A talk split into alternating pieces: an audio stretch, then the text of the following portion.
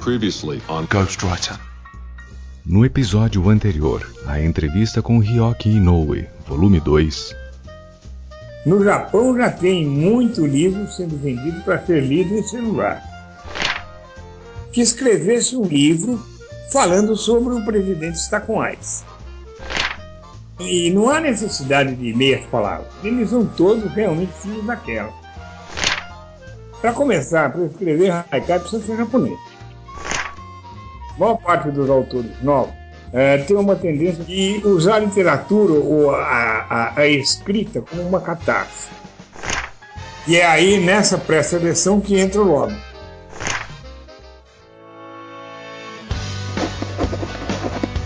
I'm a writer. I'm a writer, actually. I am a writer. Ghostwriter.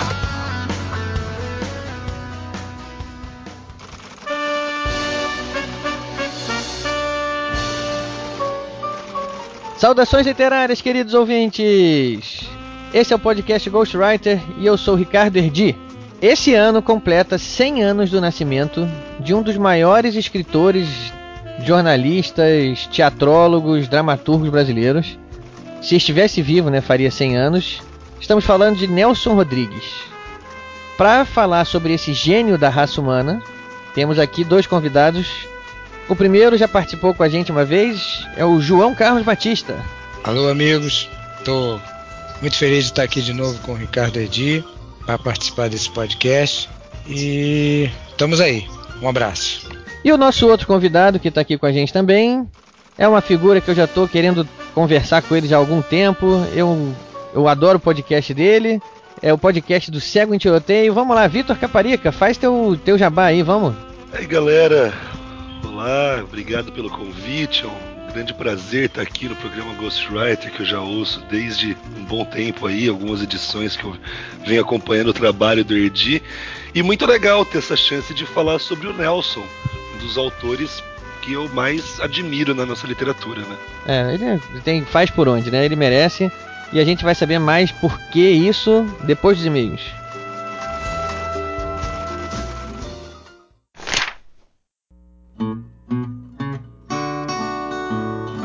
Salve, salve amantes da literatura, eu sou o Rafael Modena e hoje me acompanhando na leitura de e-mails, voltando das férias, seu Ricardo. Fala aí, Ricardo. Estou de volta, finalmente estou de volta. Depois de muito tempo lá na Disney, brincando com o Mickey. É, dando trabalho aqui pra mim, né? Pois é, mas tem uma hora que a gente tem que descansar mesmo, né? Espairecer um pouco. Cabeça mil por hora tem que esvaziar. É, alguns viajam e outros ficam trabalhando. mas é assim mesmo, daqui a pouco são as suas férias e eu vou ficar aqui também enrolado. Sua homenagem, a musiquinha de fundo hoje dos e-mails é pra ti, tá? Toca aí a musiquinha. eu sabia que sempre ia rolar uma dessa, mas tudo bem. Eu fui pra Disney mesmo. A Disney é um lugar, como eles próprios se denominam lá, é o lugar mais feliz do mundo. É impressionante, a gente chega lá, entra e volta a ser criança, cara.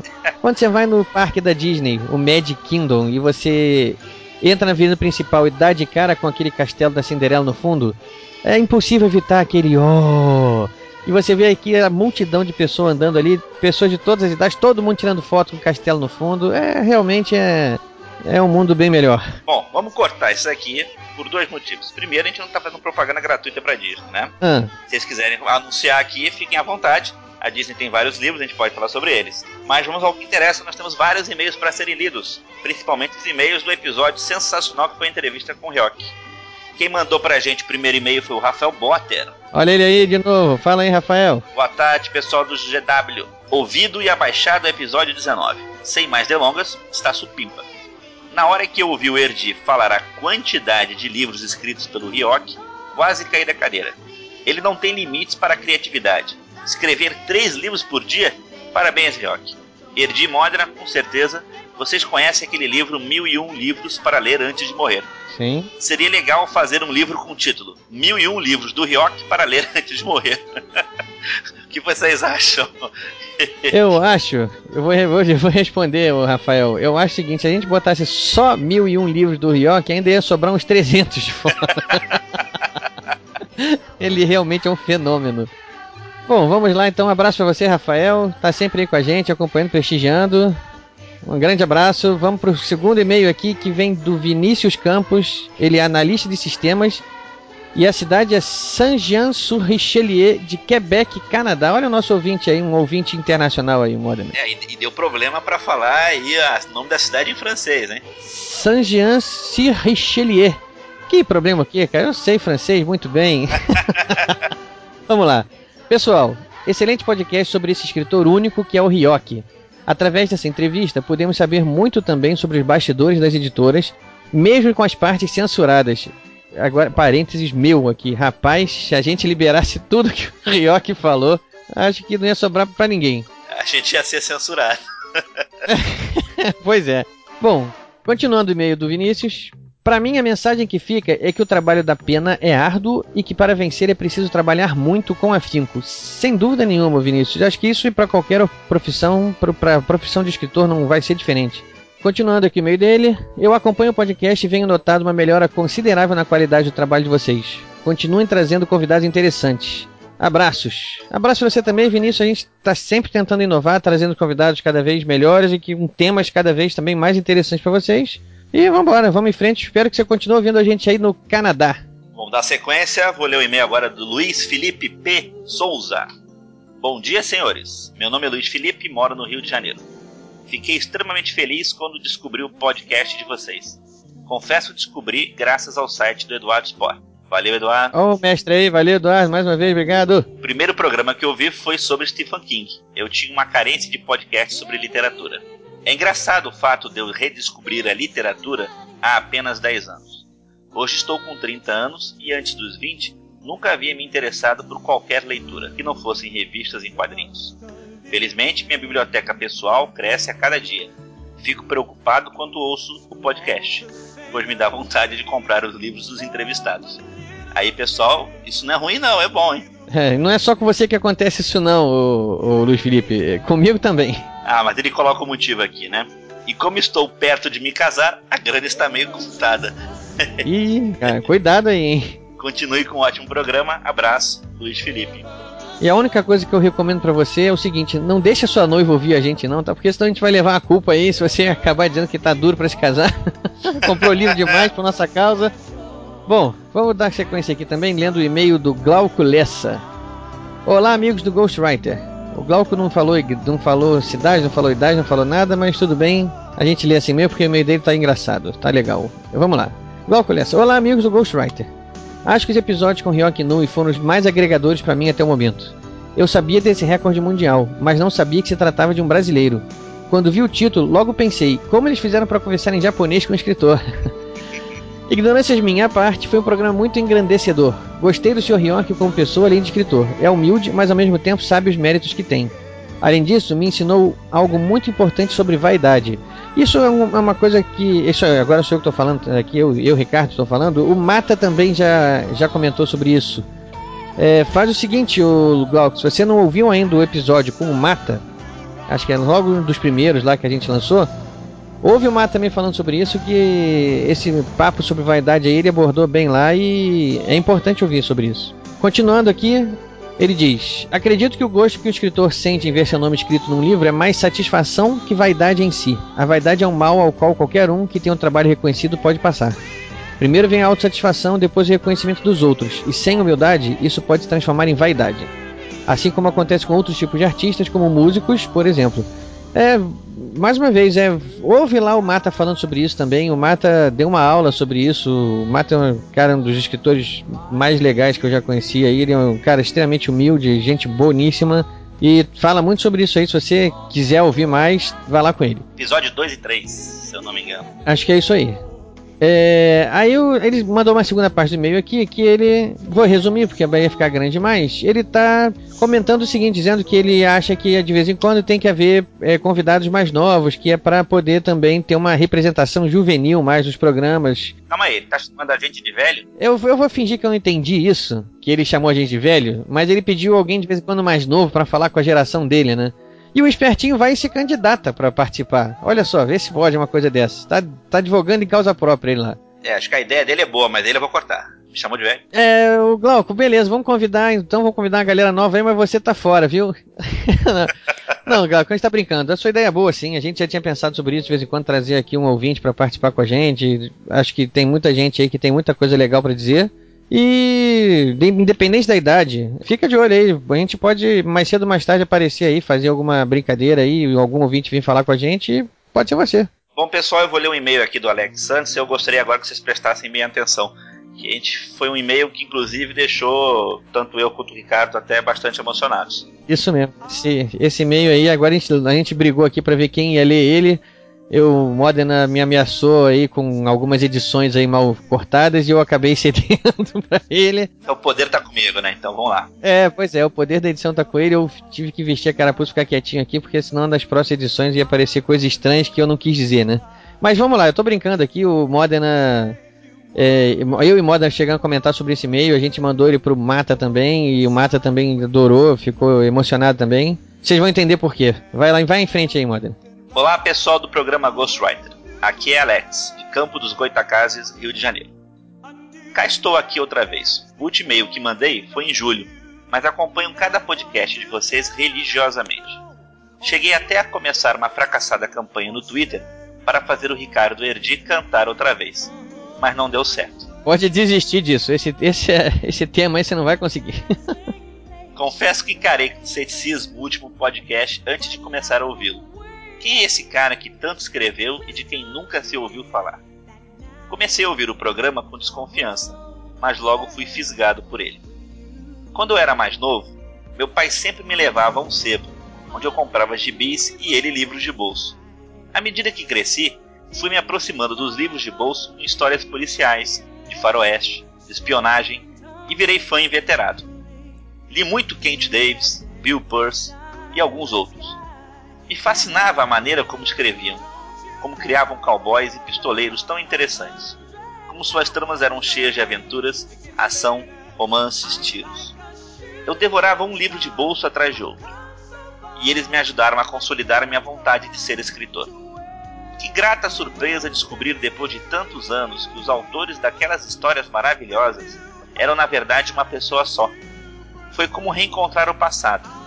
Naquela época, cheguei até a elaborar algumas histórias de faroeste, com o valente Mike Guerreiro, filho de pai mexicano e mãe americana, cruzando o deserto para encontrar uma cidade amedrontada por causa da morte de seu prefeito. Não vou mentir dizendo que todos os livros de bolso eram bons, mas eu não queria nem saber. Lia e me divertia. Vivia me perguntando quem eram aqueles autores. Agora, sei, fechou-se um ciclo. Não sei se a mensagem vai chegar ao Ryok Noi. Com certeza vai mas queria dizer muito obrigado. Seus livros marcaram minha passagem da infância para a pré-adolescência. Através deles, fiquei curioso em saber como era o Novo México, o Texas, o Colorado, e quando tive mais contato com a internet, encontrei a história desses lugares. Como estavam em inglês, dediquei-me a aprender o idioma sozinho, pelejando nas traduções. Hoje, mais de 10 anos depois, sou formado e tenho boa fluência. Obrigado, Ryok Noi, por sua contribuição no meu sonho de escritor, no meu inglês, nas minhas tardes e noites tediosas. Por que não dizer no meu aperfeiçoamento de português? Posso até dizer que você me aproximou do meu pai naquela época, porque adorávamos ficar conversando sobre os pistoleiros e os espiões secretos. Mesmo que se tenha cometido com você uma das maiores injustiças da história do mercado literário brasileiro, se não mundial, saiba que você tem em mim um fã ardente eu reconheço muito o valor de sua obra. Obrigado, Ricardo e Rafael. Que venham muitos e melhores podcasts Ghostwriters por aí. Grande abraço. Olha, um grande abraço para você também, Alex. A gente ficou tão feliz de ver isso, de, de ouvir o teu, teu depoimento aí, que a gente deixou ele por último. É, foi realmente emocionante saber que, que a história do Ryok aí fez sentido para você, né? Que ela bateu em cheio aí com a tua experiência, com a tua adolescência aí, até no relacionamento com seu pai mesmo, né? Poxa, a gente ficou muito emocionado de saber disso. A gente mandou esse teu e-mail pro Mata também. O Mata, o Mata também falou que por isso que vale a pena, que ele também ficou muito honrado de ter participado disso, né? De, de ter participado dessa tua descoberta, né? De ter participado do programa. Modena, acho que é por isso que a gente tá aqui, né? Só quero acrescentar uma coisa que talvez bata em mim, né? Ele falou que ficou fascinado e como mudou a vida dele. E eu posso dizer, Alex, Alex também influencia, influenciou a gente. Porque todas as vezes que a gente está fazendo o trabalho aqui, muitas vezes o meu dia a dia às vezes me incomoda em termos de tempo para dar o podcast. É um comentário desse teu que diz assim: Rafael, tá valendo a pena, continua fazendo. Isso está te transformando e vai transformar outros. Nunca pare. Então, Alex, teu e-mail também ajuda enormemente a gente. Isso mesmo, é, é, é uma força que a gente recebe, né? uma injeção de ânimo que a gente recebe, sabendo que a gente promoveu essa, essa emoção para você também, né? E ao retorno. Realmente, é, não tem preço que pague isso. Valeu, obrigado muito pelo seu e-mail. Você pode ter certeza que o Ryoki vai receber o teu e-mail também. Assim como eu, o Modena e o Mata aqui lemos eles e, e ficamos é, felizes, né? Emocionados, mas felizes. O Ryoki também vai receber. E, cara, muito obrigado pela sua audiência e pelo seu comentário. Vamos dar sequência, até porque não podemos parar. Pessoal, temos que dar uma notícia muito interessante no programa de hoje. Ah, hoje, nunca antes na história da podosfera brasileira. Pelo menos eu nunca tenho ouvido, né? pois é, pessoal, o Moda, não vou deixar o Modena falar não. Quem vai falar sou eu, porque ele, o Modena resolveu me surpreender dessa vez. O programa de hoje, vocês já estão sabendo, a gente anunciou sobre Nelson Rodrigues. Nelson Rodrigues, apesar de ser de, de não ser natural do Rio de Janeiro, ele é, representava a alma do carioca. Enfim, é, tem tudo a ver com o papo de bar, né? Eu, o João, ali, o Vitor conversando sobre a obra dele, eu tenho certeza que ele adoraria participar daquilo, sentado no bar, tomando uma cerveja, vendo um jogo do Fluminense dele. E o Modena resolveu trazer isso tudo pra gente de uma vez só. Então, pela primeira vez num podcast que a gente está sabendo, é claro que alguém já pode ter feito isso antes e a gente não ficou sabendo. Mas até onde nós sabemos, pela primeira vez na Podosfera Brasileira, vocês terão um podcast cujo som de fundo não é uma musiquinha de elevador. O som de fundo vai ser um ambiente de bar, como se nós estivéssemos sentados numa mesa batendo papo, tomando uma cerveja e vendo um jogo. Obviamente, um jogo que é um Fla-Flu, que aconteceu uma coincidência esse ano, né? Seria o, o, ano do aniversário, do centésimo aniversário do Nelson Rodrigues. E esse ano foi o centésimo aniversário do Fla-Flu, o clássico que ele ajudou a imortalizar, né? E aí o barulho de fundo lá tem uma narração de um Fla-Flu importantíssimo, é o centésimo Fla-Flu. Então, Modena, você está de parabéns pela sua criatividade aí. Acho que o pessoal vai adorar ouvir o podcast dessa maneira, como se estivesse ao vivo num bar, participando, sentado na mesa com a gente. Eu acho que isso vai aproximar o ouvinte. E ouvintes, eu queria depois saber de vocês o que vocês acharam. Se a gente pode continuar fazendo esse tipo de brincadeira ou se vocês não gostaram. Eu confesso pra vocês, eu gostei muito quando eu vi. Ele me surpreendeu, eu achei que o Nelson Rodrigues aprovaria. Então, Modena, tá de parabéns. Pessoal, ouçam com atenção Sentem, puxa a cadeira, sentem, sintam que estão com a gente. Quem tiver em casa, puder pegar sua cervejinha gelada e abrir, tá convidado. Modena, tá contigo. Vamos dar sequência, deixando nossos recadinhos em Não vai comentar nada? Eu te elogiei pra caramba aí, você não vai comentar nada. Bom, pessoal, o que eu posso dizer depois desse elogio é bom, vocês têm que mandar informação dizendo se gostaram ou não. Aliás, isso é até uma coisa interessante, porque às vezes o pessoal até pergunta, o Modena não vai participar mais, tu tem que o Modena tem que ter um espaço maior. Pessoal, o Modena já trabalha muito nisso. Acho que ele trabalha até mais, porque a edição é um trabalho é, minucioso e, e, e, trabalhoso também. E mesmo assim, ele está deixando a marca dele, né? Então, isso aí, pessoal, para quem pede mais participação do Modena, isso é uma clara participação dele. Isso é, ele está deixando a marca registrada dele aí, o quanto ele é dedicado a isso, né? Então, Modena. Bom, vamos dar sequência, pessoal. Não podemos esquecer sempre de falar os nossos endereços. Então, vai encontrar os nossos podcasts através do site programagw.podomatic.com programagw.podomatic.com E-mail programagw.gmail.com programagw.gmail.com Temos nosso Twitter, arroba programagw Facebook, facebook.com barra programa GW e pode nos encontrar também no iTunes procurando por podcast Ghostwriter. Ok, pessoal? Algum outro recado para ser dado? Eu acho que não, acho que já foi tudo. Vamos lá que o papo ficou excelente e o pessoal deve estar doido agora para ver essa tua novidade aí que a gente já anunciou agora. E agora vai esquentar, vai aumentar a ansiedade. De qualquer forma, manda um enorme abraço pro João, um enorme abraço pro Vitor. Só deixar comigo. Até mais, pessoal. Até mais, Modena.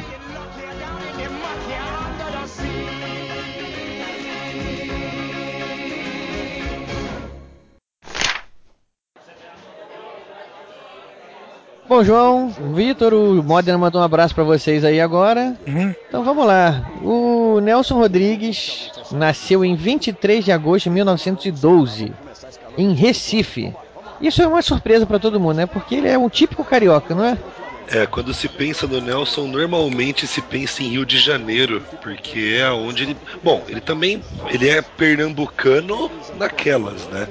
Passou a vida Uhum. toda no Rio de Janeiro, ele, enfim. Acho que eu sou mais pernambucano do que ele, se bobear. É, ele nasceu Então- em 1912 e mudou para o Rio em 1916, 4 anos de idade. Sim, é, por conta do trabalho do pai dele, né? Um dos É. maiores jornalistas da nossa história e do nosso jornalismo nacional, o Mário Grande, Mário Rodrigues, né? E aí ele veio pro Rio tão novinho assim, né? Então acabou se, se identificando muito e se tornando, por assim dizer, meio que a cara do Rio de Janeiro. Aliás, o Vitor é até bom, o Vitor dá esse testemunho, né? Porque o Vitor é do interior de São Paulo, né? Sim, A gente que é aqui do Rio, a gente tá mais acostumado a ouvir falar Nelson Rodrigues como uma coisa nossa, né? Mas o Vitor lá do interior de São Paulo confirma que a, a imagem do Nelson é uma imagem carioca, né? Acima de tudo. Cara, quem já leu uma crônica esportiva de futebol dele não tem a menor dúvida de que a alma do cara era carioca, e é isso aí. É isso aí, não tem dúvida, também concordo. Vamos lá então, João. Oi. Qual foi seu primeiro contato com a obra de Nelson Rodrigues? Cara, a primeira obra que eu tive com a obra dele foi as crônicas esportivas, né? Coisa de alguns anos atrás eu comecei a comprar uma coleção de crônicas que saiu pela Companhia das Letras, com organização do Rui Castro, falando sobre a pátria em chuteiras, a sombra das, a sombra das chuteiras imortais. Depois eu li o Profeta Tricolor, foi na época dos 100 anos do Fluminense. E foi assim uma paixão, né? Aí eu comecei a investigar a obra dele como um todo. Passei pelas crônicas, cheguei ao teatro e os romances tal. E foi assim uma paixão avassaladora. Eu acho interessante do Nelson esse lance das crônicas dele, que justamente por mais que a genialidade do Nelson esteja presente em toda a sua obra, é nas crônicas que você mais consegue perceber com mais nitidez a sagacidade dele, a, a- o grau que a inteligência e a percepção social desse cara chegavam de conseguir entender coisas da sociedade em que ele vivia que as pessoas do seu tempo Sabe, o nego me diz assim, ó, o Nelson Rodrigues ele tava à frente do seu tempo, às vezes eu acho que ele tá à frente até do nosso, ainda. É, com certeza. Então eu vou aproveitar o seguinte, vamos mergulhar fundo logo. E João, eu quero aquele teu depoimento que você falou quando você viu aquela crônica dele que que você até hoje fala sobre ela com uma paixão assim que deixa todo mundo interessado, que é o ex-covarde. É, na, essa crônica O Ex-Covarde, que eu acho uma verdadeira pérola das crônicas da literatura brasileira, chama-se O Ex-Covarde, ela está contida num livro dele, uma coleção de, de, de crônicas chamada Cabra Vadia, e essa crônica, ela nos primeiros dois parágrafos, ela simplesmente, ela, eu já contei isso para você, Ricardo, é, ela parece um anzol que ela te pega aque- aqueles, aqueles dois primeiros parágrafos, é um anzol assim, um peixinho de vala, fui feroz e ele me fisgou ali nessa crônica. Foi, foi o primeiro livro de tipo- crônicas que eu li. Esse aqui, as, as crônicas do Nelson, às vezes você encontra umas como essa do Escovarde, que são daquele tipo que se tivesse 500 páginas você lia inteira, né? É, É, de, de uma Não- enxada só. como É, não importa o tamanho que tivesse, você ia, não ia conseguir parar de ler de qualquer jeito. você conhece essa também, o ex-covarde, o, o Vitor? Essa particularmente eu ainda não li, mas eu tenho as coletâneas de crônicas dele aqui e vou ler assim que acabar essa gravação. Falar de conhecer a obra do Nelson inteira é pra gente que se dedicou a isso, cara, porque o sujeito escreveu a vida toda, viu? É. É, com O sujeito, certeza. cara, o Desde os sujeito 13 anos. escreveu dos 13 anos até acho que a penúltima hora antes de morrer, o cara tava escrevendo, viu? É, ele, ele, a última crônica dele, ele narrou pro filho, ele ia editando na véspera da morte. Ó, tá vendo? É, como, como o Vitor falou, né? Em dezembro de 80. Mas o, o, o- você vai ver, Vitor, se você não conhece essa, essa crônica, deixa o João defender ela agora que você vai entender a paixão que o João tem, porque Legal. quando o João falou, ele fala com uma paixão tão grande que eu, que eu corri pra ler também e realmente eu, eu entendi a, a, a, a preferência do João e. Nem, nem esperou pra comprar Não, amanhã, né, Ed? Não, Já leu no mesmo tá aí dia. o Mata, mais uma vez citado aqui. O Mata que é outro que fala das coisas com uma paixão incrível. Vocês vão ver a paixão do João agora também. Vai lá, João, defende su- seu ex-covarde aí, vai lá. Bom, nos dois primeiros parágrafos ele, ele começa com assim: Entro na redação e o Marcelo Soares de Moura me chama. Começa. Escuta aqui, Nelson. Explica esse mistério. Como havia um mistério, sentei-me. Ele começa. Você que não escrevia sobre política, por que, que agora só escreve sobre política? Puxa um cigarro, sem pressa de responder. Ele insiste. Nas suas peças, Nelson, não há uma só palavra sobre política. Nos seus romances, nos seus contos, nas suas crônicas, não há uma só palavra sobre política. E de repente você começa as suas confissões e é um violino de uma corda só. Seu assunto é só política. Explica aí, por quê? Antes de falar, procura um cinzeiro. Não tem. Marcelo foi apanhar uma duas mesas adiante. Agradeço. Calco a brasa do cigarro no fundo do cinzeiro e digo: Isso é uma longa história. O interessante é que outro amigo, Francisco Pedro do Couto, e um outro, Permínio Ásfora, me fizeram a mesma pergunta. E agora o Marcelo me fustigava. Por quê? Quero saber. Você tem tempo ou está com pressa? Fiz tanto suspense que a curiosidade do Marcelo já estava insuportável. Nesse ponto o leitor já tá igual o Marcelo, né? Aí ele fala: começa assim a minha longa história. Pronto, eu sou um ex-covarde. Pronto, meu amigo. Eu fui a. Tava se debatendo já, né? Sabe qual que é a sensação que mais me vem à mente nessas horas ouvindo você ler isso, cara? É. É a de que pelo menos há uns 20 anos já que não se escrevem mais crônicas no Brasil. É verdade. Porque, cara, Ah, é. isso é uma crônica. Isso é a definição exemplar de que é uma crônica. O cara tá narrando um episódio. É- é- Exatamente. É, cara, é, é a alma, é a essência do que é ser cronista. É, é genial, cara. O Nelson era bom demais, né? E não tem herdeiro desse porte hoje em dia aqui, é, com perdão tem, dos não cronistas atuais e contemporâneos. É, tem. não conheço. Deixou, Não conheço. deixou, deixou uma legião de influenciados, mas nenhum herdeiro. Boa, eu gostei dessa, dessa análise. É verdade, deixou uma legião de influenciados mesmo. A gente, lendo nos jornais por aí, a gente identifica um ou outro cronista com que a gente se, se identifica, gosta mais, né? João, continuando então a sua narração, a crônica do ex-covarde, então, quando ele chega nesse ponto, ele começa a explicar por que ele é um ex-covarde. Então, vai fundo lá, explica, explica o resto da crônica pra gente. E pro nosso ouvinte aqui também. Eu não vou contar tudo porque é para as pessoas ficarem interessadas em. Sem né? spoiler final, né? Mas vamos. É. Só defende o porquê dessa crônica ter causado o impacto que causou. Não, porque essa, essa crônica é uma espécie de resumo do Nelson, né? É, muita gente fala que não se consegue entender a, a obra dele sem entender o episódio do assassinato do irmão dele. O Roberto Rodrigues foi assassinado tá, nos anos. final dos anos 20. É, e, e nessa crônica ele narra, entre outros fatos, né, é, é, o assassinato do irmão, Que, que era um engano, ilustrador do jornal. né? Que foi o engano a morte do irmão, né? Foi um engano. É, na verdade, é, a, a Silvia Serafim, que foi assassina, ela queria matar o pai. Isso, ela queria Isso, o Mário. é. Ela queria o Mário. Chegou na, chegou na, na redação, é, ela perguntou: o senhor Mário Rodrigues está? Ele falou: não, não está não. Estou o filho dele aqui, o Roberto. Aí foram para uma sala e ela deu um, um balaço na, na- no abdômen dele e ele teve uma, uma infecção generalizada e morreu três dias depois. É, só para situar o ouvinte de por que, que isso aconteceu, ocorreu que a edição do jornal era o qual era o jornal da manhã, não era? Isso, Jornal da Não, Manhã. era o crítico. Não? Não era, Era o o qual? crítico. Era o O crítica. crítico. Ah, É do crítico. Isso. Era o jornal do pai dele. Crítica, o Isso, Crítica, um dos jornais que o Mário Rodrigues possuiu, coordenou, ele tinha publicado a notícia da separação dessa senhora, Silvia. é, Se você era Tibal. Isso, perfeito. Tinha havia, havia mencionado, noticiado de uma maneira, vamos dizer assim, inadequada, Sensacionalista. sensacionalista a, o- a separação da mulher. Isso causou uma exposição social terrível para ela. A senhora, vamos combinar, absolutamente desequilibrada, pegou um revólver e foi pro jornal cobrar a bronca do Mário. Exatamente.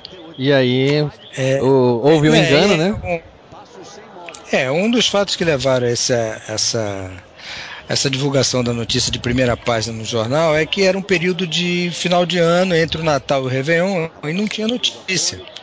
E o jornal apelou para um fato que era um escândalo na época, um médico famoso se, se desquitando, que era a palavra que se usava na época, era desquite, da sua mulher. E isso era um escândalo para a sociedade da época.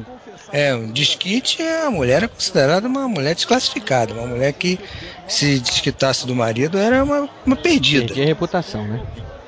Exatamente. Então o jornal aproveitou aquele período que estava sem notícias e soltou essa bomba na primeira página que foi o que acabou causando essa tragédia. E é bom, como o próprio Vitor já tinha falado, ou você mesmo, João, falou, é, muita gente acha que essa morte teve um impacto decisivo na, na, na obra dele, né? É, ele conta nessa crônica o ex-covarde, ele ele cita vários casos. Mas eu costumo dizer também para quem com as pessoas que eu converso sobre, sobre o Nelson, é que na verdade a família dele de 14 irmãos, de 14 filhos, a mãe e o pai era um universo riquíssimo de situações e de, de personagens e de personagens que geraram toda essa obra dele, né? O pai dele era uma pessoa muito respeitada, um jornalista famoso, é, um marido um garanhão, né? Aquele cara que não dava descanso para a esposa, mas era ele tinha um conhecido casos extraconjugais Assim, e, tudo era cobertado. E assim, é, convenhamos, é isso mesmo que o João falou. Quando você cresce numa casa com mais 13 irmãos, o que você mais conhece na vida é comportamento humano, pra falar a respeito, né, cara? Exatamente.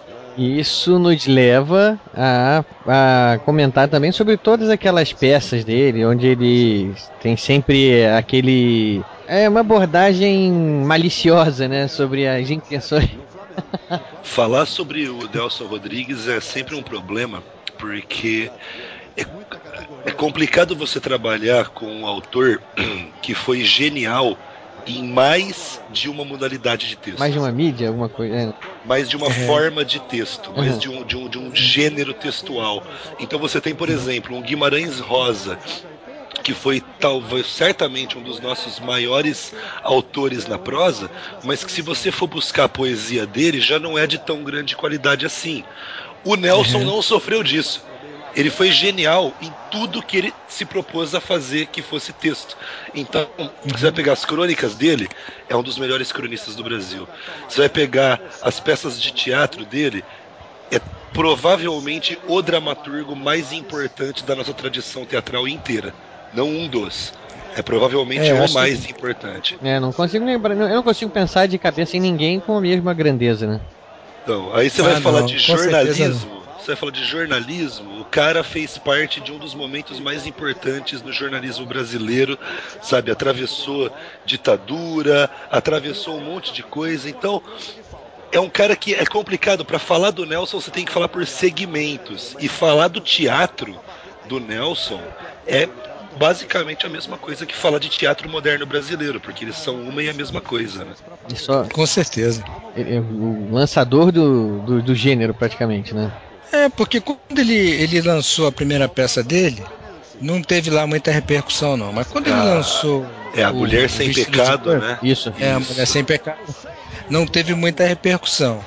Mas quando ele lançou o Vestido de Noiva, o teatro brasileiro, ele ficava, ele transitava ali naquele terreno pantanoso ali de comédias de costume, vaudeville, teatro de revista, era uma coisa mais para. Exatamente, era uma coisa é, mais assim de, de fácil de gestão. digamos assim.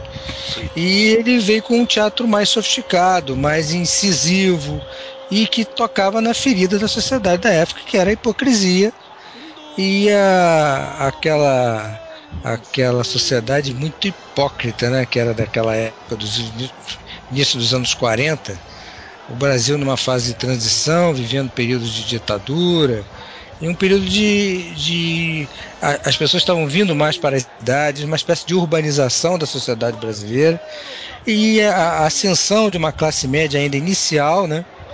E uma classe dominante que vivia de aparências, né? E era muito hipócrita. Muito pudica, né? Muito. Muito pudica, que ainda trazia aquela tradição portuguesa de uma coisa no, nos bastidores, uma coisa na sala de jantar, é. uh, os patrões correndo atrás das empregadas, e aquela coisa toda que era uma coisa tudo de aparência. Sim, que remonta mesmo à nossa colonização portuguesa, né? Que... Exatamente. É, os portugueses se fartavam com as índias, com as africanas, e, e aquilo prosseguiu mesmo depois do fim do, desse período de colonização. É, oculto sob uma, uma, Não, uma capa, uma de, capa de, de atitudes né? sociais que, Exatamente. que diziam que o bom cidadão não fazia nada daquilo, o bom cidadão tinha, não tinha um modelo, né, que, que ele tinha que Então, seguir, e o né? Nelson, e o Nelson chegou a cair em cima disso que nem um cometa É. vindo do espaço. Ele simplesmente Entendeu? botou o Assim, dedo na ferida e falou a verdade, né? Numa época, é, cara, porque numa época em que o teatro, era como muito bem o João definiu, é o teatro de costumes. Então, a gente ia mostrar basicamente, como eu costumo dizer, a diferença é que o teatro antes do Nelson, ele mostrava o que você via nas ruas do Rio de Janeiro, na calçada, na via pública, na frente de todo mundo, o que a sociedade via da própria sociedade. O Nelson levou a câmera, vamos dizer assim, para dentro das casas, para te mostrar o que acontecia entre quatro paredes da sociedade do Rio de Janeiro. Dentro dos quartos, na solidão das famílias. Ali ele mostrou as doenças sociais que o Rio de Janeiro fomentava. E, e é curioso porque, por um lado, o Nelson era um cara, ele, a pessoa dele, o Nelson Falcão Rodrigues, era um sujeito de extrema direita que simpatizava com a direita, simpatizava com o, com o exército, com a, religi com a igreja católica, mas que ao mesmo tempo tinha uma escrita, uma arte literária que era contraditoriamente, incrivelmente subversiva. Ele era um cara É, de, da direita, mas a arte dele era subversiva até o osso. Eu tava lembrando aqui uma coisa. O, o Nelson, ele.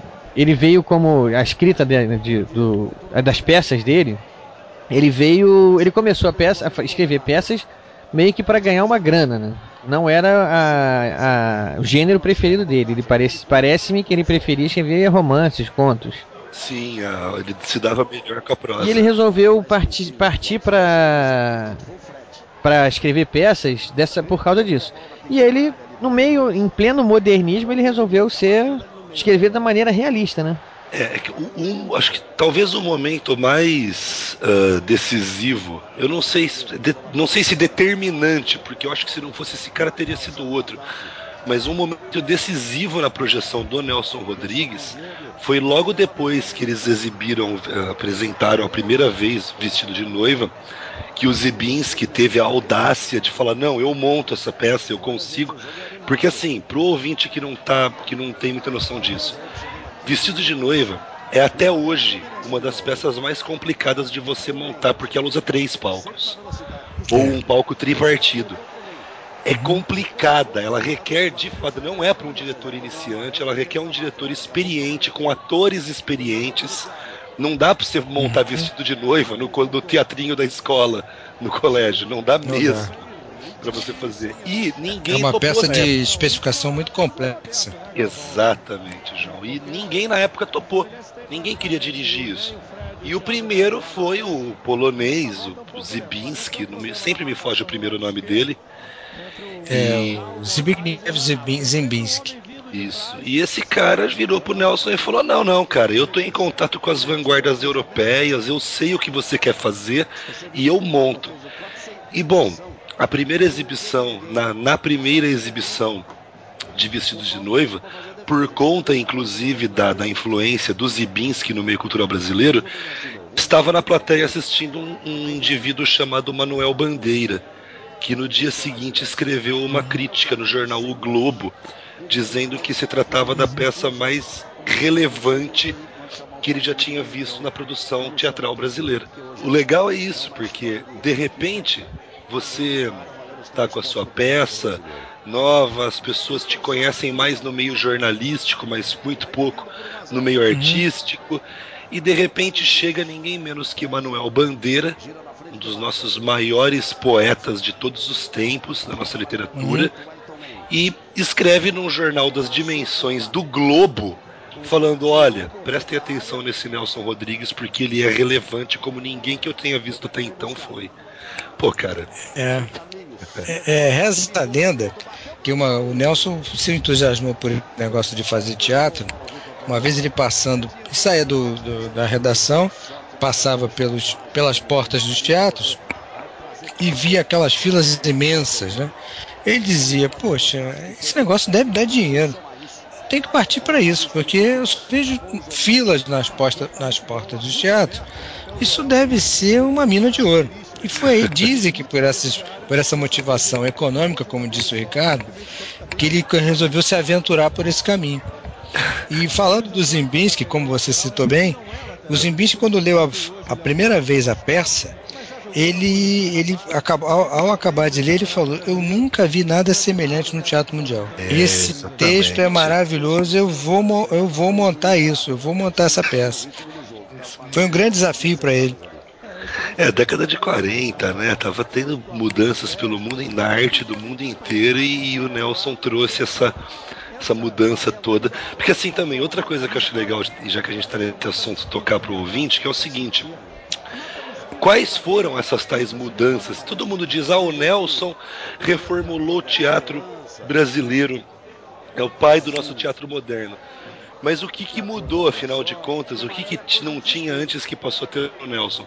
Uma série de coisas. Então, por exemplo, você tem vestido de noiva um palco tripartido, onde três cenários coexistem no mesmo palco, e não há um, uma parede que separe os palcos. Os atores estão separados pela marcação e pelos figurinos, só. O é, resto é iluminação, jogo de luzes. é. Jogo de luz puro. E enquanto uns atores estão em, em, em, em on trabalhando, os outros estão em off fora do cenário e você como espectador não se confunde em momento nenhum. Se a peça é bem montada como foi feita para ser, é absolutamente perfeita a transição de um lado para o outro do palco e outra coisa, por exemplo, a presença do elemento rádio nas peças. Você ter, por exemplo, em determinado momento da, da peça do Nelson, ouve-se um noticiário no rádio com uma voz em off vindo da caixa de som no fundo.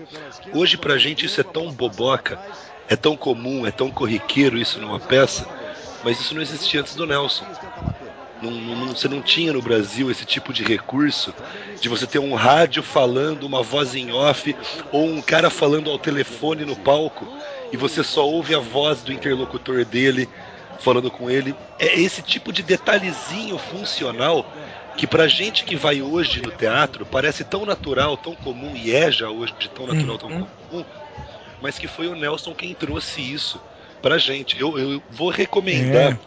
pro nosso ouvinte que para ter uma noção da diferença, procure, por exemplo, uma peça muito boa da geração anterior do Nelson Rodrigues, que chama Caiu o Ministério, do Arthur de Azevedo. É uma peça ótima, divertida, muito legal, mas ela é anterior ao teatro moderno. E você simplesmente lê o roteiro dela, você percebe como ela é antiga em prática, em forma de ser feita, em mecanismos e, e, e procedimentos, quando você compara com uma peça do Nelson, que às vezes é só. É, uma das coisas até. Como é que é o nome da, da peça mesmo? Caiu o Ministério, do Arthur de Azevedo, é muito boa. É uma das coisas, uma das contribuições do, do Zibinski também, para os ouvintes, é, foi aquele negócio dele ter abolido aquele artifício que, usa, que, o teatro antigamente usava, que era o ponto, o ponto, que era aquele uma longa tradição teatral no Brasil, que era um cara que ficava numa espécie de cabine na frente do palco, escondido ali, camuflado ali pelo cenário, em que ele ia simplesmente falando as falas para cada ator. Ele dava as, as deixas e ele mesmo falava. O autor não precisava memorizar. E o Zimbinski acabou com isso. Ele exigiu que todos os atores memorizassem todas as suas falas e que entrasse no palco afiado, sabendo todas as suas falas. Então, no, novamente, algo que para quem vai no teatro hoje parece o básico básico do básico, né? Exatamente. É o que se espera, né? Novamente, é o que se espera, porque o Nelson e principalmente o Zibinski trouxeram isso para o nosso teatro. Não era assim antes. Vamos tentar, como o Vitor meu já falou, ele atacou em várias frentes, foi genial em todas. Eu queria conversar então sobre as crônicas, principalmente a parte de crônicas esportivas. Ele que foi o, a grande voz da, da, do cronismo esportivo de, uma, de um período, né? E era tricolor assumido. Hoje em dia, o que eu percebo muito é que há uma. Os cronistas esportivos de hoje em dia, eles hesitam muito em admitir o, o time deles. É, é, é lógico que tem vários que a gente sabe quais são os times que eles admitem, mas Hoje em dia parece que tem uma certa escola que diz que o cronista esportivo deve evitar assumir o seu time. Coisa que pro Nelson Rodrigues era absolutamente impossível, né? Não, não tinha pro Nelson, não dava não, cara. não dava não, ele não conseguia ser. A paixão clubística dele era realmente muito evidente. Ele nunca escondeu, mas embora ele muitas vezes elogiou outros times, fala muito bem também do Flamengo, do, dos grandes cabe, times que o Botafogo fez. Cabe mencionar também para o nosso ouvinte, por exemplo, coisa que não é todo mundo que sabe, que o Nelson Rodrigues ele só é criador de um termo pouco conhecido do nosso futebol, que é o Rei Pelé. Ele que criou o Rei. Isso. Ele foi o primeiro cara que olhou que isso, que olhou pro, pro, pro, pro Edson Arantes do Nascimento e falou: ele não joga, ele desfila como um rei pelo gramado.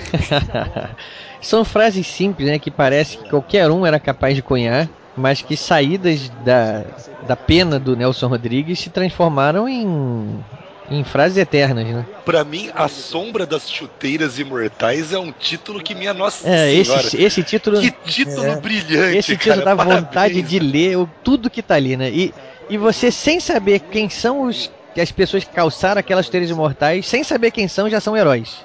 É, ele conta a história, né? As origens do futebol, é um negócio assim.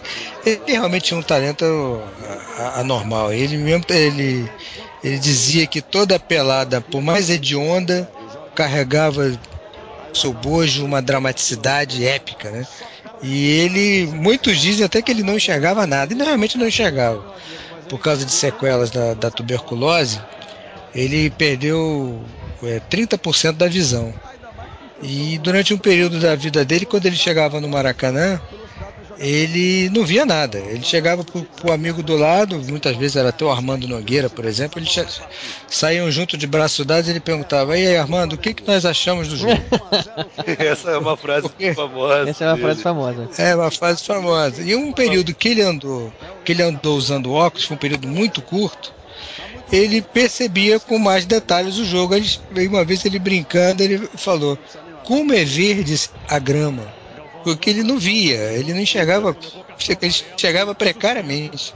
Eu, eu, eu entendo o que ele está falando, porque eu também já tive meu, meu período de frequentador assíduo de Maracanã, e realmente quando a gente entrava no, no, no, no túnel e que dava de cara com gramado, era o, o verde era opressor, né?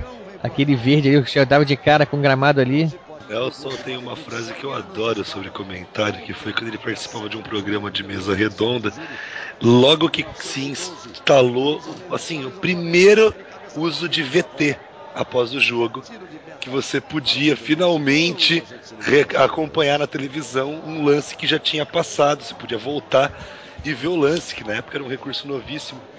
E durante uma discussão sobre se determinado lance do Fluminense tinha sido impedimento ou não, que o Nelson insistia irredutivelmente que não foi impedimento, e todo mundo dizendo que foi, mostraram o VT e falaram: Nelson, o VT tá mostrando, foi impedimento. O Nelson olhou e falou: se o VT tá mostrando que foi impedimento, isso só prova que o VT é burro e não entende de futebol. Perfeito. Deve dizer, o VT é burro. O VT é burro. O Isso, VT é burro. VT é burro. Hoje em dia, isso é muito, isso é muito moderno, né? Porque hoje em dia o que mais se tem são discussões, discussões chatíssimas sobre se o fulano fez o gol 5 centímetros impedido ou não. Pois é, cara, É. pro Nelson o que importava era o espetáculo. Se foi um gol espetacular impedido por um centímetro, dane-se. Dane-se, o, o- a dramaticidade que tá ali é muito maior do que qualquer outra coisa, né? A, a- a burocracia de dizer. era coisa muito séria. Era muito séria. cara. É, não- a gente não pode falar de crônica esportiva sem falar do Nelson e principalmente não falar, deixar de falar o fato que ele ele falava muito sobre o negócio do complexo de vira-latas que o brasileiro tinha em relação a vários assuntos, entre eles o futebol, de que o brasileiro sempre entrava na- nas competições com espírito de perdedor, achando que ia perder de, de largada. E Vamos ele jogar, fez essa. vamos jogar muito pra perder de pouco, né?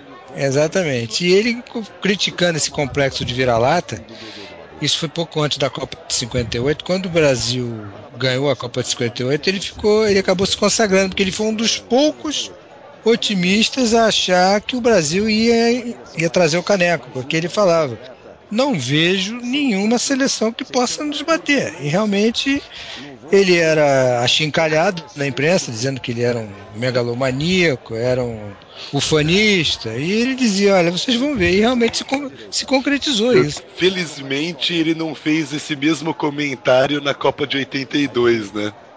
É, já tinha Em morrido. 82 também não tinha nenhuma seleção no mundo capaz de nos bater e apanhamos do mesmo jeito. Mas tinha um Paulo Rossi lá, né? Como diz o Washington Oliveto sobre esse jogo, né? Não adianta, cara. Se naquele jogo a gente marcasse 10 gols, o Paulo Rossi ia marcar um. Tinha marcar 11, exatamente. Eu me lembro desse jogo, isso o que denuncia muito a minha idade aqui. né? E eu me lembro desse jogo. E não foi no VT, hein, E não foi no VT, vamos deixar esse assunto pra lá. 5 de julho de 82 no Sarriá.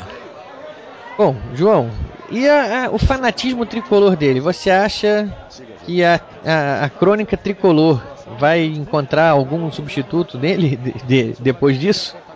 Cara, ele tem um monte de filhote, mas É nada. é, Tem um monte. O, o próprio que escreve, que escrevia no Globo, Garcês, esse que está atualmente no Globo também, que é aquele do blog do torcedor. Esse, cara, cá entre nós, o cara escreve mal esse cara, do Fluminense. Não é, não é flamenguice não, mas o do Flamengo é o que melhor escreve. Então, esse é o problema novamente. O Nelson deixou um monte de viúvas, mas nenhum herdeiro. É Exatamente. verdade, é verdade. O Paulo César Filho, que é de um blog que até acabou recentemente, que é do blog do Pavilhão Tricolor. é, esse blog é do Mário, é do Mário Vitor.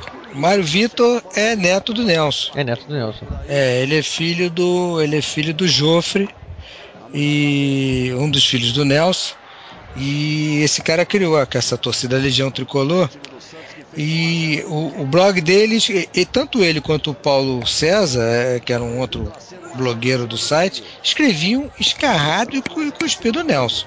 Igualzinho, estilo idêntico, com todos aqueles, todos aqueles, é, aqueles truques todos que o Nelson usava, aqueles superlativos que elevavam o Fluminense à, à expressão máxima do esporte mundial. Porque ele dizia isso, né? O Fluminense é a maior entidade esportiva da face da terra. Se os fatos não comprovem isso, pior para os fatos. É isso aí. É isso aí. Não, e eh, só o que ele fala também sobre o Fla-Flu, né? O Fla-Flu começou quando, João?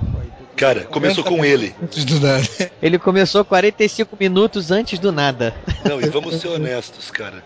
Fla-Flu é invenção de Nelson Rodrigues. É, um pouco. Se existe hoje a instituição esportiva do clássico Fla-Flu, foi porque o Nelson decretou que aquilo era um clássico e uma instituição esportiva. Deve-se muito a ele e também um pouco o irmão dele, o Mário Filho. Que era flamenguista. Que era, é, o, o- na verdade, essa história, eu acredito que ele era flamenguista sim, mas ele nunca assumiu de público. Não precisava. Ele só assistiu os jogos do Flamengo. Pronto. Exatamente. Mas não, o, o mais estranho é que ele só sofria quando o Flamengo perdia. É. I rest my case, né? Como- Ele ficava mal-humorado, mas ele nunca admitiu publicamente que era Flamengo. E só para pro ouvinte que talvez possa não ter essa informação, não saber disso, Mário Rodrigues Filho é o nome do estádio do Maracanã. Exatamente. Isso daí já mostra a importância da família, né? Muita gente sabe que o Maracanã é o estádio Mário Filho, mas não é muita gente que sabe que esse Mário Filho é o filho do Mário Rodrigues, irmão do Nelson. É, que foi o criador praticamente da crônica esportiva no Brasil. Isso, exatamente. Fundador do gênero, praticamente aqui. Ele foi fundador. Agora, João, resgatando essa frase que você falou, que, o, que ele sofria, né, quando o Flamengo perdia, o, o Mário Filho, né? Uhum. É, eu me lembrei de uma frase do Nelson que ele dizia o seguinte: que todo torcedor, quando vê o seu time levar um gol, ele leva aquilo pro lado pessoal até, né? Isso, é uma ofensa, isso. é uma É. assim, parece que tá xingando a própria mãe. Mas o flamenguista era diferente. O flamenguista sangrava quando levava um gol. É, realmente Cara, é por isso que eu muito. gente. Por mais que tentem emular, ninguém conseguiu fazer esse tipo de crônica depois do Nelson, Não cara. consegue, né? A gente tem Se que alguém admitir. você vê fazer esse tipo de comentário, cara, fala, olha, o torcedor sofre, mas o flamenguista sangra. Não, não é de- não, não quer- a gente fica aqui não querendo ofender ninguém, não querendo pis- pisar, assim, su- é, ferir nenhuma suscetibilidade, mas realmente não tem cronista hoje em dia que fale isso. Né? Não, não tem. Que saque uma dessa, assim, e que se torne imortal, uma frase que se tornou imortal, né? Com certeza. Gênio da raça. Eu me lembro que eu assisti, eu escutei isso, é uma crônica lida naquele. Eu vou denunciar a minha idade mais uma vez. Quando tinha que a gente ia pro cinema antigamente, tinha aquele Canal 100. canal 100, exatamente, que a gente assistia no cinema antes dos filmes. Aí foi no período mesozoico, não foi? É, os dinossauros ainda estavam por aqui. Período Cretáceo. Bom, mas enfim, e é essa crônica estava sendo narrada, nessa frase dele, essa, essa mini crônica estava sendo narrada com umas cenas de, dos times levando gol e a reação das torcidas vendo seus times levarem o gol, o pessoal xingando, pau da vida. E aí a cena, o momento que fala disso, que o flamenguista é diferente, o flamenguista sangra, a cena que aparece é o Júnior Capacete, nosso querido Leovegildo Lins Gama Júnior, buscando a bola no fundo do gol do Flamengo, se olhando pra ela assim e sacudindo ela assim, mas olhando pra ela com uma cara de raiva, de como se tivesse sido traído por ela. sabe? Com a cara de quem olha pra mulher que acabou Isso, de pegar na cama isso. contra o cara, né? Vitor, perfeito. Aí a cara do Júnior é essa, olhando pra Aquela bola. cara de, de desapontado com a bola. Isso, exatamente, Tipo, desapontamento Olhando pra ela, tipo. balançando a cabeça, falando, como é que você fez isso comigo? Exatamente. Não tem como alçar um cara desse. Não, não tem como deixar de alçar um cara desse. É condição de gênio, né? A quantidade de frases esportivas do Nelson é inacreditável. Tem a famosa, né, que só três coisas conseguem parar no ar, né? Isso, helicóptero, beija-flor e dadá. Dadá Maravilha, o incomparável Dadá Maravilha, o homem da solucionática. O homem da solucionática. Perfeito. É, só três coisas conseguem parar no ar. Então, assim, era esse o nível de cronista esportivo do Nelson. Quando você ia ler a crônica do Nelson sobre o jogo do Fluminense que teve domingo, o que menos importava era quem ganhou o jogo. O É. placar, quem fez o gol, não importava, cara. Importava você saber o que o Nelson pensou daquele jogo. Exatamente. Isso importava. E, e- e- e se deliciar com a, com a impressão dele escrita ali, né? Com certeza. Bom, acho que é bom a gente deixar já um pouco das crônicas pra trás, a gente já falou bastante sobre elas. Futebol, né? Futebol a gente já falou bastante, então vamos atacar um outro, um outro fronte que o Nelson também foi exemplar.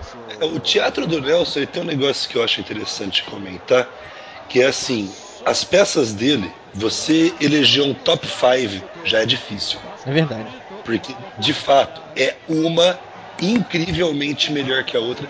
Com uma exceção que eu já vou fazer aqui, que é uma peça dele que eu não gosto, mas que eu fiquei tranquilo quando eu li uma vez ele dizendo que nem a mãe dele gostou de Doroteia. Doroteia é uma peça que ela estava 80 anos à frente de seu tempo quando foi publicada, o que significa que hoje ela ainda está uns 50 anos à frente de seu tempo. Meio século ainda. Hoje ela continua 50 anos à frente do nosso tempo, ainda não dá pra gente entender ela. É uma peça surrealista, ela usa elementos de apólogo, de, de objetos. Cara, ela é uma doideira. Que para se você conseguir entender essa peça, o que, qual que é a dela, o que, que essa peça quer transmitir, por favor, victor.cegoemtiroteio.com me explica. eu li várias vezes e não consigo. O Nelson diz que foi o maior fiasco dele, nem a mãe dele gostou. Mas engraçado, tem outros, outros críticos que gostam da peça. Essa peça, ele fez essa peça curiosamente por um amante, né? Isso. Ele, ele era. Ele tinha uma amante que era mãe de uma famosa atriz hoje, já uma velhinha hoje também, que era Anissete Bruno que é mulher do Paulo Goulart, mãe da Beth Goulart, é uma atriz famosa. Famosíssima Anissete Bruno, Ah, compet- tem. competentíssima Anissete Bruno. Exatamente, é uma atriz já, já tarimbadíssima, de 60 anos de carreira. Naquela época, Já era, já era conhecida quando o Ricardo era criança. Olha, eu não falei isso mal, não fala mal dela assim. ela estreou numa peça do Nelson com- com 13 anos, fazendo uma menina, claro, tal. E a mãe ia acompanhar ela nos ensaios. A mãe era uma, uma- era uma atriz e cantora também, chamada Eleonor Bruno, mais conhecida como Nono, é, No- Nonoca. Nonoca. Nonoca. E o Nelson caiu de amores por ela, aquela, aquela minhonzinha, delicadíssima, um sorriso meigo. O Nelson caiu de amores de quatro pneus por essa mulher. E ele arrumou uma. junto Ele tinha uma sociedade com um amigo, Pompeu de Souza, que era um jornalista da época, que eles, eles alugaram um apartamento em Copacabana para fazer de garçonier.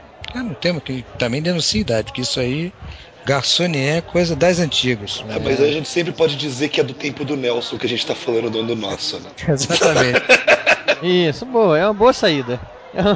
E ele eh, se encontrava com ela ali regularmente e tal. E apaixonado por ela, ele fez essa peça Doroteia, que muitos consideram o texto excelente. Eu confesso que eu também tenho essas angústias ao ler o texto. Eu, Eu não consegui entender, cara. Me dói Mas eu tanto. tem- minha- acho que todo mundo que gosta das peças nossas tem a sua top 5. Eu tenho as minhas. Vamos lá, né? Vamos lá, João, por favor. Vamos, vamos compartilhar umas listinhas. A gente não combinou nada, eu vou falar algumas aqui rápido, que me vem à cabeça assim, é, de, de cabeça sem, sem pensar muito. ó. Vestido de noiva, é, bonitinha mas ordinária, toda nudez será castigada, perdoe-me por me traíres e... Ele teve 17 peças. É, não tô conseguindo lembrar, eu falei quatro, né? Falou quatro. É, mas eu acho que eu, eu não tô lembrando mais nenhuma. Nenhuma? Tô, é, de cabeça assim não. Peraí...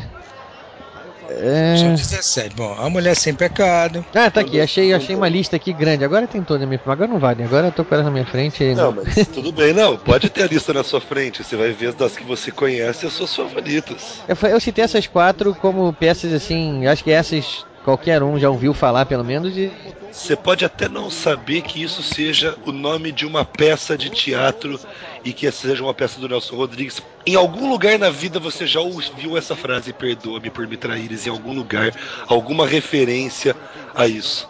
Porque ela, ela tem uma dimensão tão grande na nossa arte nacional que o número de referências dela já é impossível de se esquivar. Em algum lugar você já escutou falar disso. Já teve até tese de mestrado, doutorado sobre Porra, comportamento. inúmeras. Como, como dizia um professor meu, já se debruçaram litros e litros de tinta sobre papel para falar desse da Nelson Rodrigues. é, verdade. É, João, como é que é aquela frase mesmo, né? Se todo mundo conhecesse o, o íntimo dos outros, como é que é mesmo? Não, se todos nós conhecêssemos intimamente os segredos. Né? Não, como é que é? Se todos se todo mundo soubesse da vida sexual de todo mundo, ninguém se dava com ninguém. Ninguém se dá exatamente. É, nós nem nos cumprimentaríamos. Um. É, a gente nem. Exatamente, a gente nem se cumprimentava na rua. O que? Aquele cara que faz aquilo? Não, aquele que não fala com uma pessoa. João, Oi. faltou você me dar então a sua lista de das suas cinco peças favoritas do Nelson. É complicado, mas eu tenho, acho que eu gosto Mas mais. é- demais, complicado demais. É, eu gosto da Vestido de Noiva, por causa da, do texto em si, que é maravilhoso, da, do que significou para o teatro brasileiro. Anjo Negro, porque, porque ela significou 50 anos na frente para tocar na ferida do racismo, da intolerância. E essa peça é realmente um símbolo dessa luta no Brasil já que começou já alguns muitos anos antes, mas com o Nelson no teatro trouxe essa carga maior de dramaticidade e de, e de denúncia. Né? Então, recapitulando, o Vestido de Noiva, o, o Anjo Negro, Perdoa por Me Trair, que é uma peça maravilhosa, o Boca de Ouro, que talvez seja a minha peça favorita, não tenho certeza, mas essa peça é, maravilhosa. Trata do que, João? Breve sinopse. Breve sinopse sem spoiler de Boca de Ouro.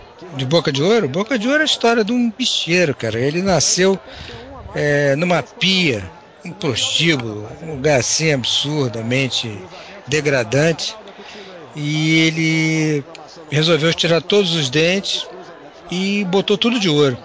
Esse personagem é interessante porque ele baseou esse personagem num motorista de ônibus. Que ele pegava todo dia na hora do almoço, ele saía da redação do Globo e ia almoçar na, na casa da mãe ali no Parque Guine. E ele pegava um ônibus ali, o lotação, todo dia.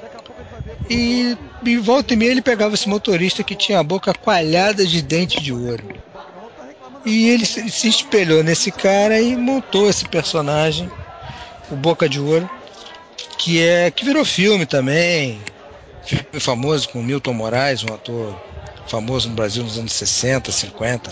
Ele criou um personagem, mas eu vou, eu vou, falar a verdade aqui. O, o, Nelson Rodrigues não sabia criar personagem muito bem, não. Silêncio. Vitor, você tá me ouvindo? Como é que é? O problema é seu, cara. Foi você que afirmou, você, o ônus da defesa agora do argumento é seu. Não pede ajuda pra mim, não, meu irmão. Você, fala... você falou, agora você sustenta a sua frase. Vai que vai. Boa sorte. Tempo! Eu não tenho como sustentar. A frase foi uma provocação. Eu queria ver como vocês iam reagir a um, a um disparate desse. Entendi É, nada. como Foi eu disse, esse cara eu- saiu? vamos- De onde esse cara saiu? Pensei, ok, bem audaciosa a sua afirmação. Eu só quero ver como é que você vai É uma tese polêmica, né? só quero ver como é que você vai sustentar essa frase, mas vambora. Ele vivia, o Nelson vivia Cara. dizendo que toda unanimidade é burra, mas essa daí. Você falou isso, já pulou na minha cabeça meia dúzia de personagens bons dele. Exemplos, dá uns exemplos aí que vocês sempre, sempre é bons exemplos. Ah, a gente falou um exemplo agora, Madame Clessy, por exemplo, é uma personagem muito foda.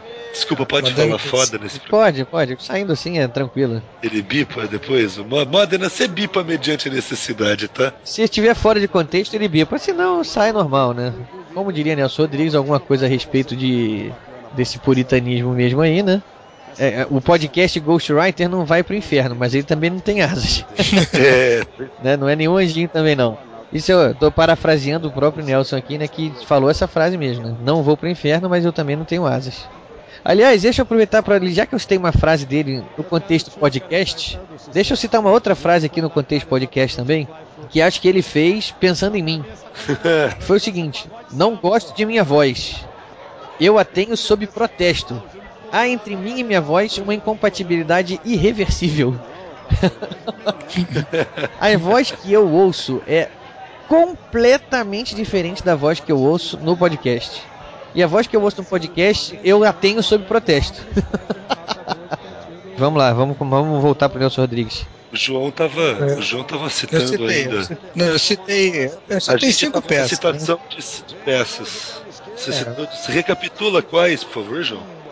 Eu citei Vestido de Noiva, de 1943, O Anjo Negro, de 1947, Perdoa por, por Me Traíres, de 1957. Uma observação, que essa Perdoa por Me Traíres foi a única peça do Nelson que ele atuou como ator. Ele fez um personagem, o, o seu Raul, tio Raul, que era um tremendo canastrão, e ele fala mesmo, um canastrão, canastrão. É, a outra peça, as outras duas que ficou faltando eram o Boca de Ouro, que é uma peça sensacional, e o Beijo no Asfalto, que também é outra troba-prima dele. Você deixou bonitinha, mas ordinária, de fora. Toda nudez será castigada de fora. Mas ninguém pode dizer que a sua seleção não é, não é uma seleção. né? Vamos para a seleção do Vitor. A minha seleção vai ser bem parecida com a do João. Só vou fazer algumas substituições pontuais, porque não posso deixar de fora, por exemplo, Álbum de Família.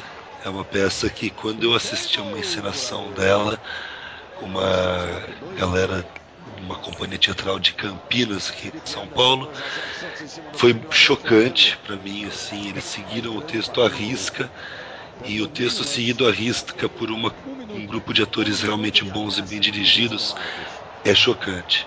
É agressivo. É, isso daí atinge o âmago da, da instituição família, né? É, álbum de família é uma peça que faz você, em vários momentos da peça, você se sente um pouco envergonhado de compartilhar da espécie de ser humano, tá ligado? Não, e não só isso, mas assim, em uma situação ou outra, em uma frase ou outra, um, uma reação ou outra, você não se sente espelhado e envergonhado por se sentir assim? É, é complicado. É, tá bom, isso é acho que é a função da arte. Não, não, sim. A resposta é sim, com certeza, porque isso é a função da arte, né? Essa é a função da arte, né? Se, se botar você diante de você mesmo, né? Isso, exatamente. E tanto seja daquilo que você quer quanto daquilo que você teme, ou das duas coisas juntas. Mas o Nelson fazia isso como ninguém. As peças dele são difíceis de encenar justamente por isso, porque você precisa saber dirigir atores muito bem. Dirigir a cena não dá trabalho nenhum no Nelson mas dirigir os atores dá todo o trabalho, porque é tudo muito forte, é tudo muito gritante. As coisas têm muito peso quando são faladas, está todo mundo muito magoado com todo mundo. Não tem verniz nenhum, né? Nenhum. Você vê ali nas peças do Nelson, todo mundo está profundamente magoado, envolvido sentimentalmente com todo mundo. Ninguém ali é, é apático a ninguém. E não tem estereótipos, né? Não, eles põem as vísceras da, dos personagens mesmo. É. Então, assim, é difícil para qualquer. Vou... Não é qualquer ator que faz. Bom, vamos lá. Álbum de família, você faltou, falou quantas antes? Recapitula aí. É, eu vou pegar assim, com certeza. Vestido de noiva, Beijo no Asfalto, O Anjo Negro, que é uma coisa que eu queria comentar do Anjo Negro. É uma peça sobre a questão do racismo por parte do negro contra o próprio negro. É uma peça assim também daquelas que termina com um nó na garganta quando você acaba de assistir ou ler ela. Só que ela tem um ponto a mais ainda que me fez colocar na lista, que ela foi um ponto de ligação para eu chegar do Nelson Rodrigues, do Nelson Rodrigues, do Nelson Rodrigues, no Eugene O'Neill. Eugene O'Neill, que é um autor isso, o Eugene é, O'Neill é um autor isso central para se compreender a, a, obra do Nelson Rodrigues.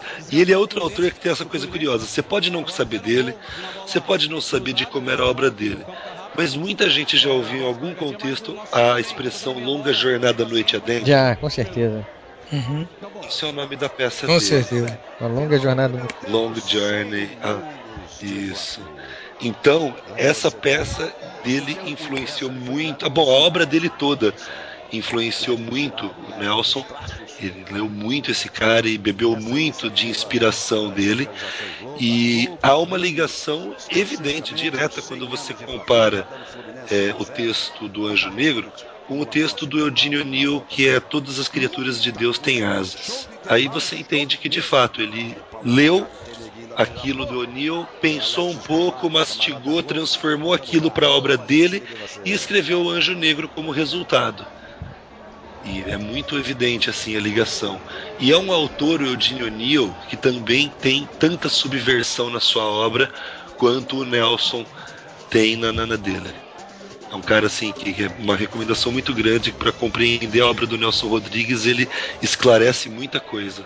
Já leu um textinho dele como Longa Jornada. E a última, vou pegar a Senhora dos Afogados. Uma peça assim, nossa, doída no final também todas as Foi dirigida pela Bibi Ferreira.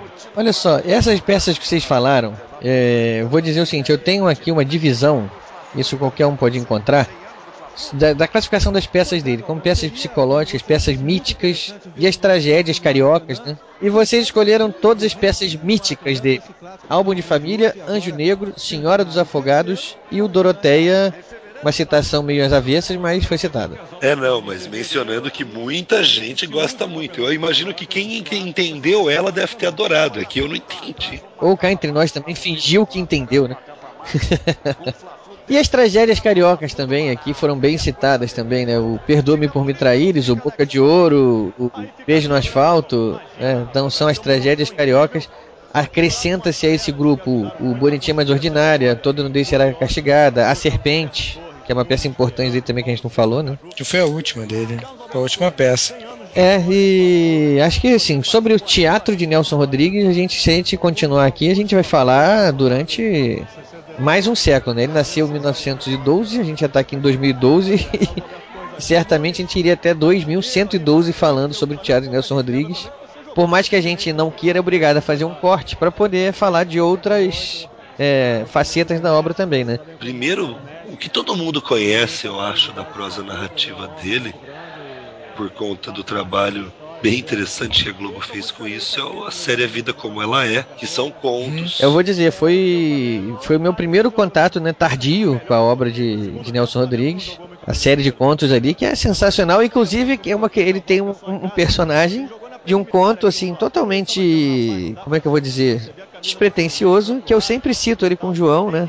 Falando dinheiro há. Que é um personagem que ele tá lá contando a história do personagem que ele tá promovendo o casamento da filha. E é um, um burguês endinheirado e ele quer fazer a festa de casamento para a filha.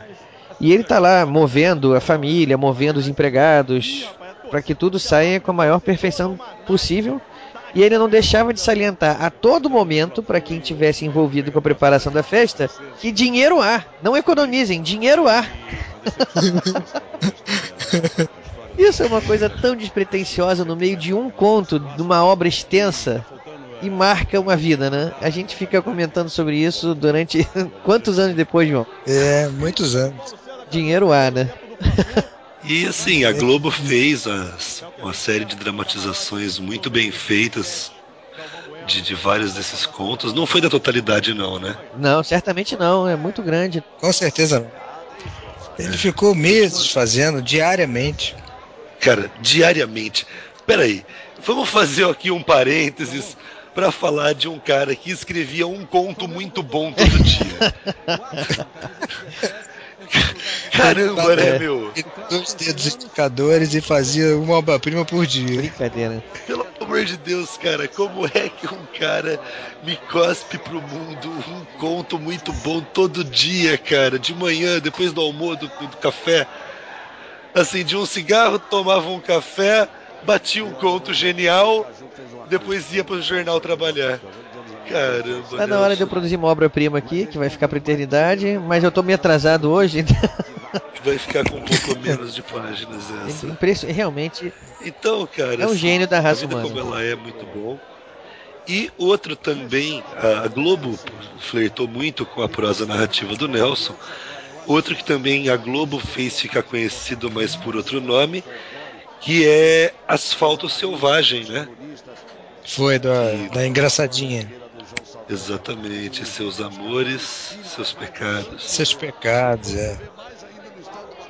Infelizmente, pessoal, como eu tô falando agora, a sensação é de que ficou muita coisa para ser dita, mas com um autor que tem uma obra tão extensa quanto essa, não dá para a gente atacar em todos os frontes. Então, eu convido vocês, ouvintes, a mandarem e-mails e comentarem o que vocês gostam, o que vocês preferem que a gente não falou aqui. A gente depois lê no ar as lembranças que vocês tiveram, as preferências de vocês. E eu vou deixar o microfone aberto aí pro João, pro Vitor, fazer a despedida deles.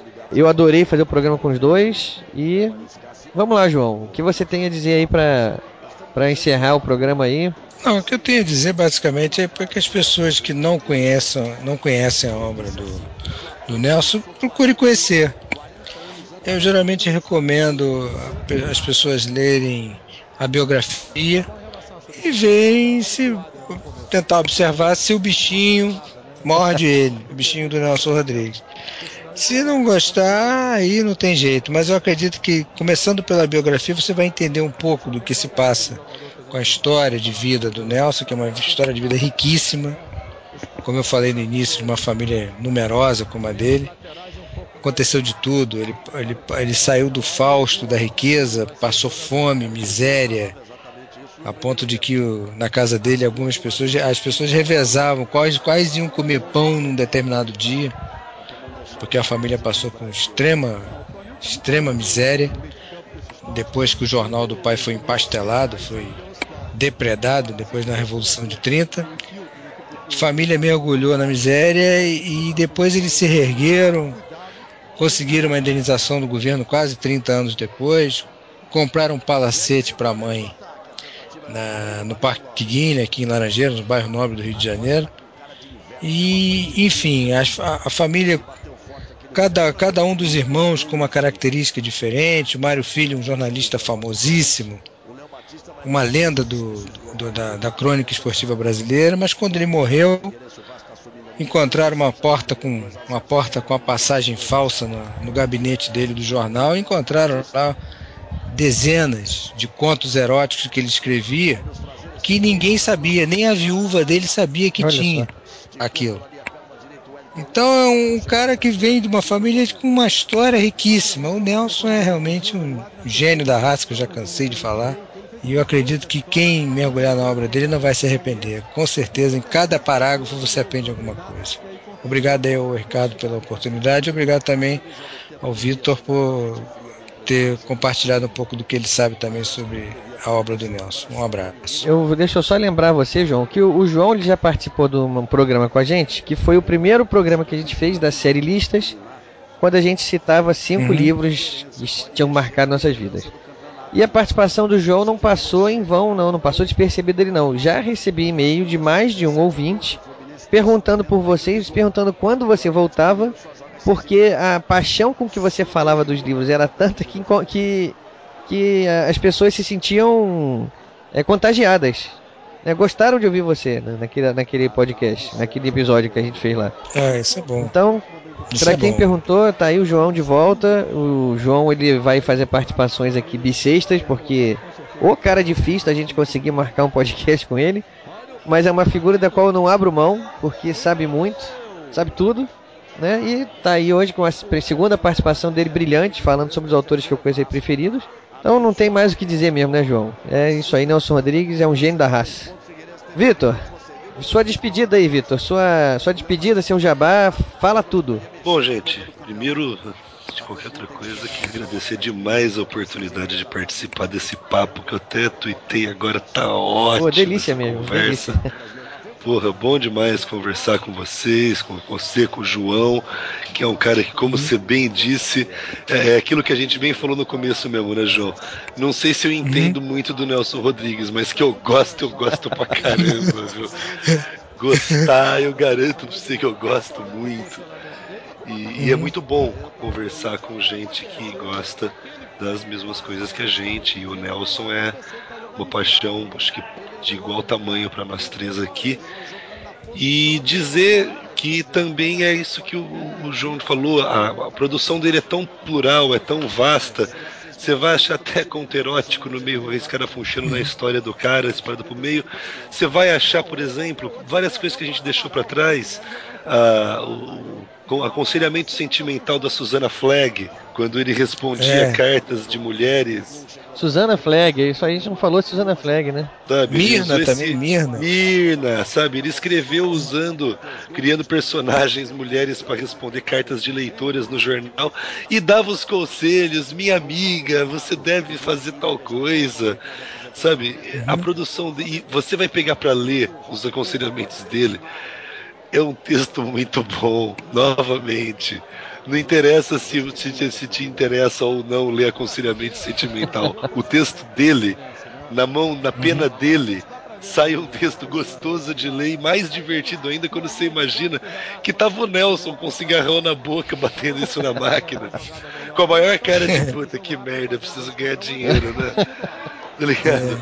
E, e uma coisa que eu sempre cito, quando o Nelson ele é um exemplo espetacular de uma discussão que sempre aparece por aí, que é nego fala assim, ah, mas esse autor aí ele é bom, mas ele é muito comercial. Pô, como assim comercial? Ah, ele produzia para vender. Tá bom, olha só, eu vou te dar, eu sempre penso assim, tem dois autores que eu conheço que sempre escreveram para vender e para comprar o pão de cada dia, e precisavam escrever textos que vendessem. Tinham que se preocupar com o apelo comercial do que faziam que foram William Shakespeare e Nelson Rodrigues. É. Escreveram cada peça que escreveram na vida foi para ganhar o pão de amanhã. E isso não impediu eles de atender as, as necessidades e demandas do mercado, fazer o que a galera queria pagar para ter, mas mesmo assim fazer com toda a genialidade que ele tinha. E essa genialidade, é, como a gente falou, tá nas crônicas, tá? Se ah, eu não gosto de crônica esportiva, não tem problema, ele tem crônicas regulares de outros assuntos. Ah, eu não gosto de crônica, tudo bem, ele tem contos, ele tem romance, ele teatro. tem peças de teatro, ele tem uma produção muito grande, ele tem tanta coisa que não é possível que com alguma produção dele você não se identifique. E se identificando, você vai ter muita coisa para ler, porque, como bem disse o João, escreveu até a véspera de morrer. Né? Esse é o Jabá aí, o, o Vitor. Pode falar aí o seu podcast, que aliás é um dos meus preferidos atualmente, sem nenhuma puxação de saco, é verdade. Eu adoro. Quando sai, né? Quando, sai. quando sai, né? Mas esse é o problema de todo podcast que é amador, né? A gente não. A gente, tá, a gente tá passando agora por um probleminha, um hiato produtivo, um problema relativo à, à, edição do programa, mas a gente está resolvendo já ele. O programa deve voltar em algumas semanas aí com uma regularidade confiável. Boa. Ainda não sei qual vai ser, mas seja qual for, vai ser confiável. Por favor. E já tem lá uma meia dúzia de programas ou mais para vocês ouvirem e verem o que acham. A gente trabalha cada programa ímpar com falando de um livro e cada programa par falando de um conto. Os programas pares era a ideia inicial era que os programas pares ficassem menores, mas não é o que se realizou bem na prática. E tem lá, a gente costuma. Agora estamos com uma política de todo programa sobre conto, a gente tenta conseguir com a editora a licença para publicar o conto no blog, para a pessoa 15 dias antes para a pessoa poder ler. Chegar com dever de casa feito, né? Isso, e também agora, desde a penúltima edição, começamos a sortear o romance de cada edição de livro. A gente está sorteando no Facebook também, então já tem duas chances aí de ler. Isso é um podcast rico aí, tá vendo? Olha só. A gente, a gente pode ver que a gente só faz podcast de programa de livro baratinho. Não vamos fazer do Guimarães Rosa da, da, Nova Fronteira nunca. A obra dele nem no, nem, no, nem no instante virtual vai achar em conta, né? Mas então, e aí a gente tem lá essa. Vamos ver se a gente consegue voltar agora com uma periodicidade legal. Mas já tem algum, algumas coisas para se ler lá. Você falou o endereço? Fala o endereço aí também. Verdade. É, você encontra ele em podcast.seguentiroteio.com e no blog seguentiroteio.com você vai encontrar outras coisas, textos meus, e, enfim, outras bobagens assim, mas para o programa podcast.cegoemtiroteio.com você vai ter lá os nossos programas até aqui publicados e os contos que a gente conseguiu colocar lá também. Acessem, tá divertido fazer aquela brincadeira com o pessoal, um clube de tão legal quanto foi hoje aqui. Eu recomendo, pessoal, o podcast do, do Vitor aqui, eu ouço sempre. É, todas as edições que ele lançou até agora eu ouvi e me entusiasmei com todas, é muito bom. A turma dele lá sabe o que está falando, é um pessoal engraçado.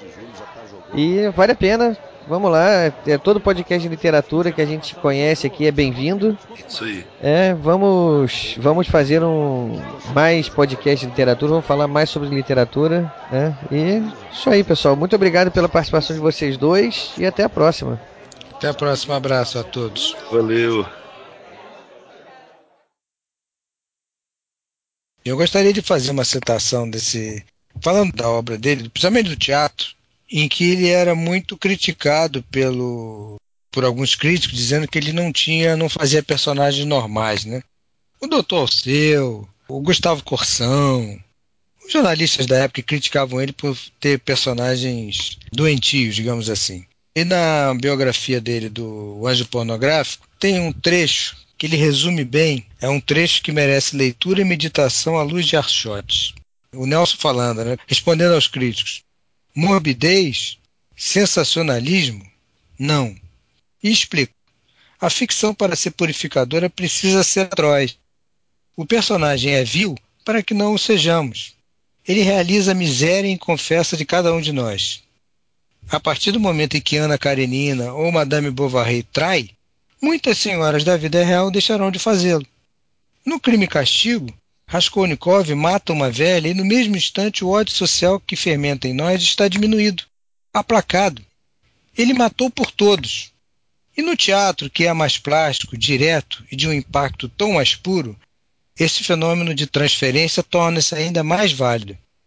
Para salvar a plateia é preciso encher o palco de assassinos, de adúlteros, de insanos e, em suma, de uma rajada de monstros. São os nossos monstros, dos quais eventualmente nos libertamos para depois recriá-los. Desculpe, eu me emocionei um pouco. É, não, tá, tá bom, João.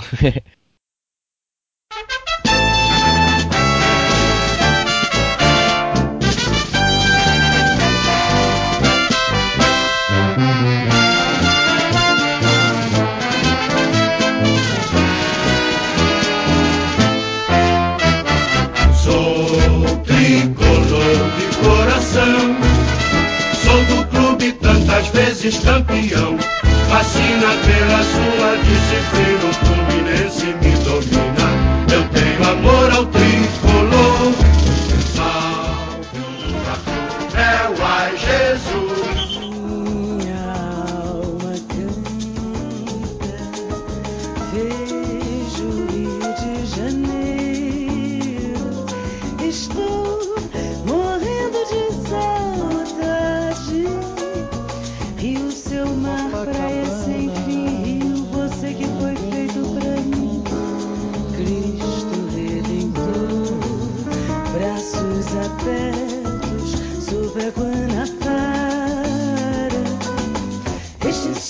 Só porque eu gosto de você.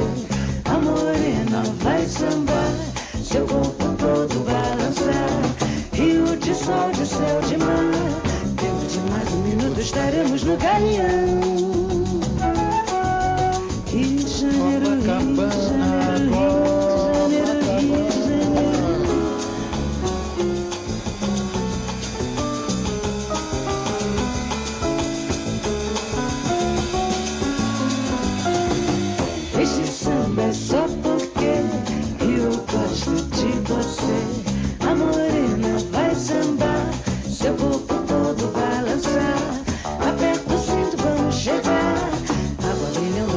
Chegando e vamos lá.